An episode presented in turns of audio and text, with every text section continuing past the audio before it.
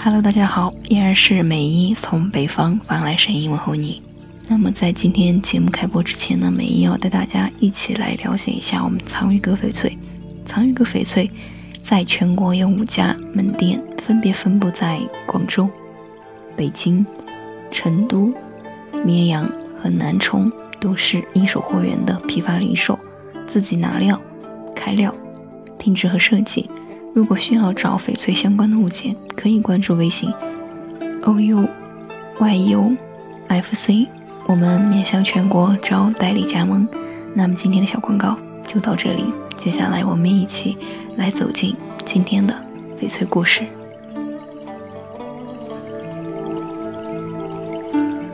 传奇名翠段家玉，书中介绍段家玉，水是透明的玻璃水。绿色的花是杂草花，做成玉镯就像清澈透明的河水里，绿色的水草在轻轻飘动。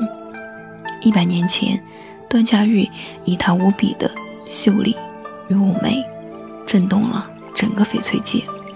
正所谓杂草兰花四方堂，谁不震撼，谁不叫绝？这位传奇神玉的发现者，并非达官贵人。亦非富商巨贾，而他是边塞一地的一个草野匹夫，他就是段家美玉的开拓者段胜才。传说段家玉女是佩戴在手，立刻楚楚动人，即如活的神灵在缠绕，恰似一道灵光闪烁，像巨大的自然力在附体呵护，能向四周发射出极大的脉冲和震动。犹如圣水洗礼，潺潺流淌，让佩戴者和观者七孔八窍、五脏六腑得以洁净。段圣才如何发现段家玉？民间有两种说法。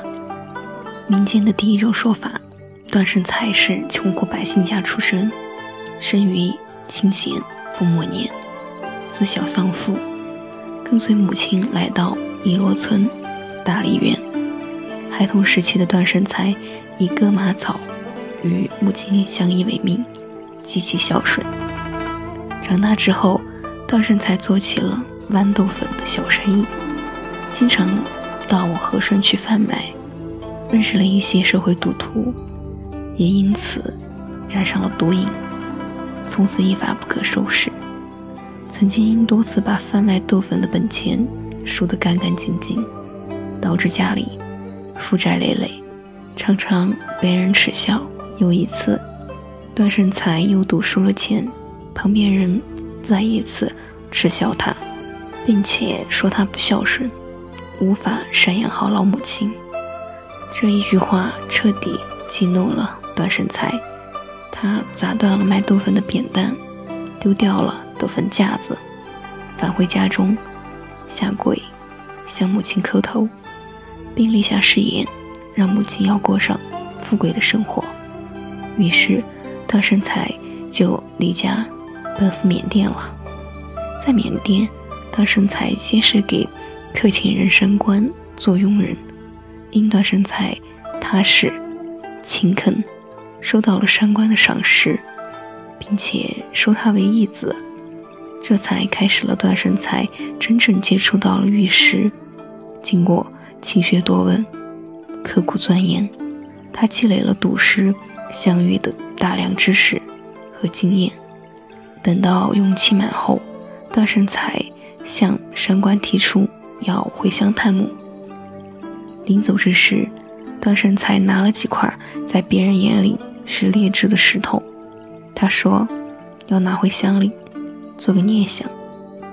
段胜才回到腾冲后，就亲自。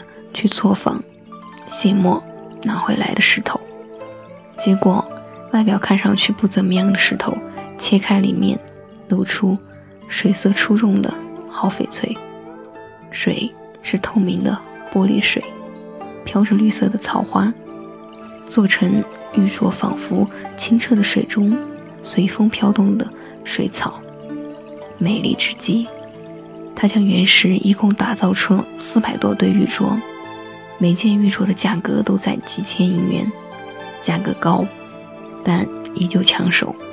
剩下的边角材料，段胜才又打造成了形状各异的玉簪、耳环等等。发家后的段胜才在腾冲西迁买房置地，并接来母亲共同生活，实现了当初对母亲的誓言。